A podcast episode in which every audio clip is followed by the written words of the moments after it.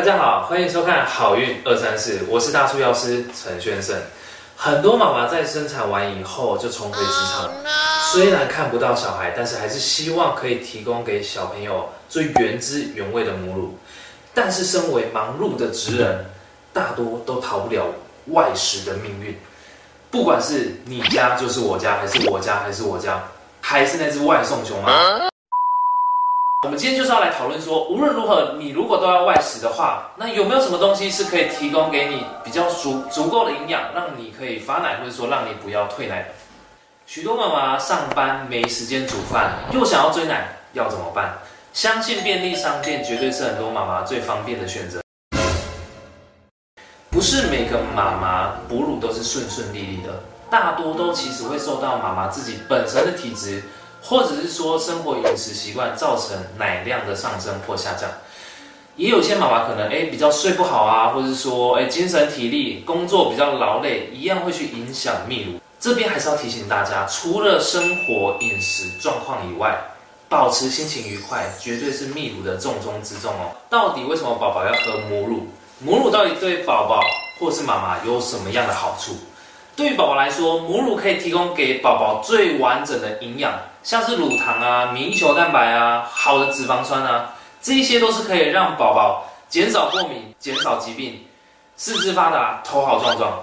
另外还含有多种酵素，好消化、好吸收，减少胀气跟过敏，还有肠胃道不适的几率。饶舌药师就是我。这时候不要误会，我们没有在帮母乳做任何的代言或广告，这个节目没有任何的业配，有的只有对母乳满满的崇拜还有敬意。怎么好像怪怪的？所以千万要注意，不要因为工作就疏忽了对宝宝的照顾，还有提供营养。即使是外食，对宝宝来说，母乳还是最重要的营养来源。另外的话，对妈妈来说，母乳的话可以去减少妇科疾病，像是乳癌或卵巢癌发生的几率。还有一个最重要的是，它一天就可以消耗五百大卡的热量。对于想要瘦身的妈妈，这样是不是听起来很棒呢？在了解母乳的重要性了以后，我们就要来聊聊，到底超商有哪些食物是我们方便取得又可以去帮助我们发奶的呢？首先，我们发奶圣品有请我们小时候最喜欢喝的花生牛奶。另外的话，还有像是哎豆浆啊，或者说低脂牛奶啊、鲜奶茶、啊黑枣汁啊，好，或者说可能像桂圆红枣茶、黑麦汁。这些都是可以去帮助我们发奶，因为富含高量的蛋白质、钙质还有铁质。除了超商的这些食物以外，还要记得平常就要多摄取一些水分，这样才可以去增加泌乳量哦。再来呢，超商有没有哪些 NG 或是地雷食物会造成退奶或是塞奶呢？主要的话是要去注意，有些高量油脂的食物可能会造成凝块去堵塞，或者是说有些食物比较生冷，生冷。